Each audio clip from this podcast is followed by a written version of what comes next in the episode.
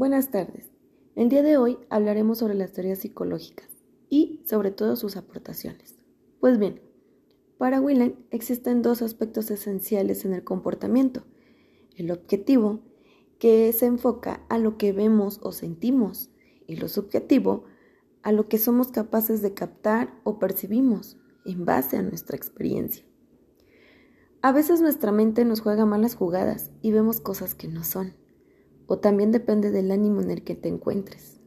Les ha pasado, ¿no? Aunque, ¿sabías que siempre nos enfocamos a ver siempre lo malo? A ver nuestros errores o que siempre nos digan en qué estás mal. Por eso te menciono una buena estrategia para que logres tus objetivos. Pero esto no lo hagas por complacer a las personas, sino para que te sientas bien tú, para que crezcas tú como persona. Ok, pues vamos a iniciar y en una hoja vas a escribir las cosas que tú recuerdas, tú consideras que tienes que mejorar.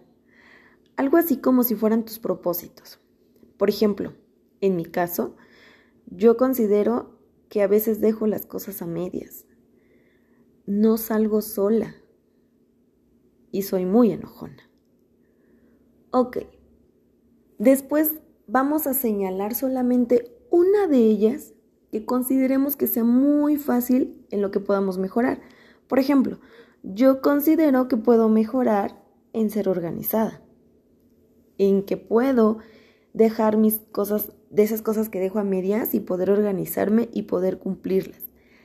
Así como que poco a poco podemos mejorar y así tendremos un pensamiento positivo hacia nuestra persona. Recuerden que si nosotros estamos bien, podemos transmitir ese sentimiento a nuestros alumnos, pues tenemos que enseñar a nuestros alumnos que nuestra mente es súper poderosa, que debemos de saber a, controlar nuestros pensamientos, sobre todo esos pensamientos negativos.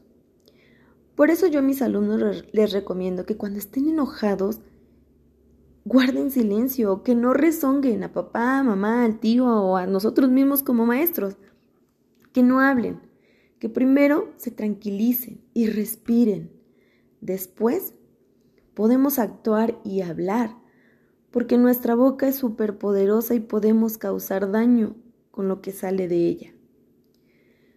Podemos afirmar que para comprender el significado que tendrán las ciencias psicológicas hacia el futuro no basta analizarlas en sí mismas, también corresponde analizar el actual desarrollo de la sociedad.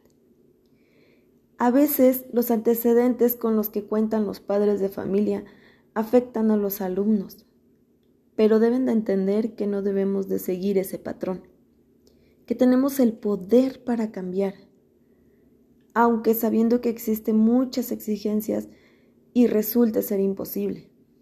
Eso dependerá de la persona, pues nosotros tenemos la gran fortuna, fortuna de ser capaces de elegir elegir nuestro camino.